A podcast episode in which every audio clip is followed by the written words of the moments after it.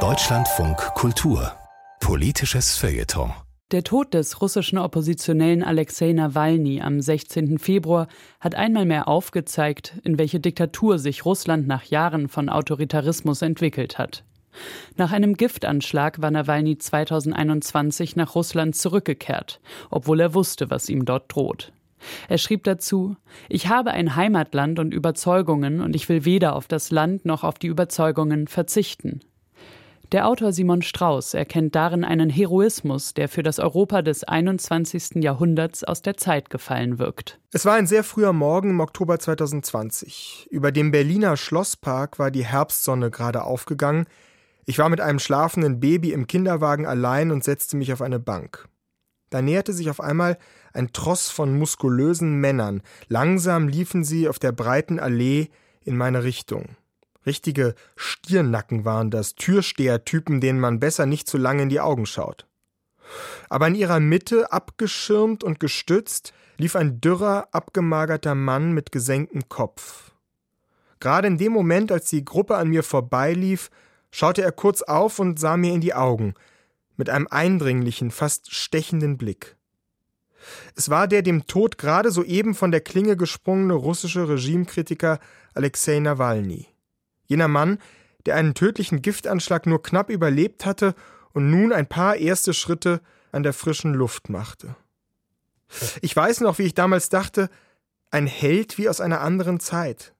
Einer, der Opfer bringt, Widerstand leistet, der unter größter Gefährdung seines eigenen Lebens für die gerechte Sache kämpft. Wie gut, dachte ich damals, dass er nun in Sicherheit ist, hier, bei uns, in Europa, dem radikalen Gegenort zu Putins Russland. Nie hätte ich gedacht, dass dieser Mann freiwillig in die Hand seiner Mörder zurückkehren würde. Nawalny hätte sich mit jedem Recht ins Exil begeben können, wäre eine einflussreiche, regimekritische Stimme geblieben, aus sicherer Entfernung im Kreis seiner Familie und Unterstützer. So denkt man sich das aus einem Europa des 21. Jahrhunderts heraus.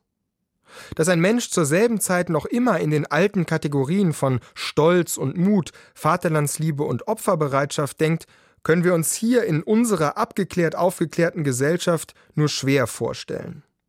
Als postheroisch hat der Politikwissenschaftler Herfried Münkler unsere Zeit beschrieben und damit einen erleichternden Strich unter die blutige Rechnung der Gewaltgeschichte vergangener Jahrhunderte gezogen. Allerdings hat er damit auch die Idealvorstellung von politischem Heroismus ganz generell durchgestrichen. Spätestens jetzt, mit dem Tod, nein, sagen wir lieber direkter, mit der Ermordung von Alexei Nawalny im Straflager Polarwolf, wird dieser Strich zweifelhaft. Denn der Mord an Nawalny ist auch als Zeichen zu lesen. Einerseits steht er für die fassungslos machende Stärke des russischen Machthabers, der sich alles Unrecht erlauben zu können scheint, ohne dass sein Volk aufbegehrt, der mit seinem autokratisch-diktatorischen Stil offenbar gerade auf ganzer Linie siegt, unbeeindruckt vom diplomatischen westlichen Widerstand. Andererseits aber ist der ermordete Nawalny auch ein Zeichen für den unbeugsamen Willen eines Menschen, der bereit war, alles für seine Überzeugungen zu opfern, am Ende sogar sich selbst. Ein Zeichen für etwas, das höher reicht als unsere Vernunft. Nawalny wollte keine Sicherheit, er wollte Freiheit. Freiheit für sein Land, für seine Gedanken. Er wollte Widerstand leisten, nicht nur durch Interviews und Auftritte bei Galas, sondern durch die physische Präsenz seines Körpers. Vielleicht kann man sagen, er wollte der Welt das brutale Unrecht in seiner Heimat aufzeigen, indem er es quasi stellvertretend für sie erlitt. Wenn ich in diesen Tagen an meinen kurzen Blickkontakt mit Nawalny zurückdenke, damals im herbstlichen Schlosspark, dann fällt mir ein Satz von Pier Paolo Pasolini ein, aus einem Interview 1973. Ich würde lieber zu Unrecht verurteilt als toleriert. Lieber zu Unrecht verurteilt als toleriert. Heute ist mir, als wollte Nawalnys stechender Blick damals genau das sagen.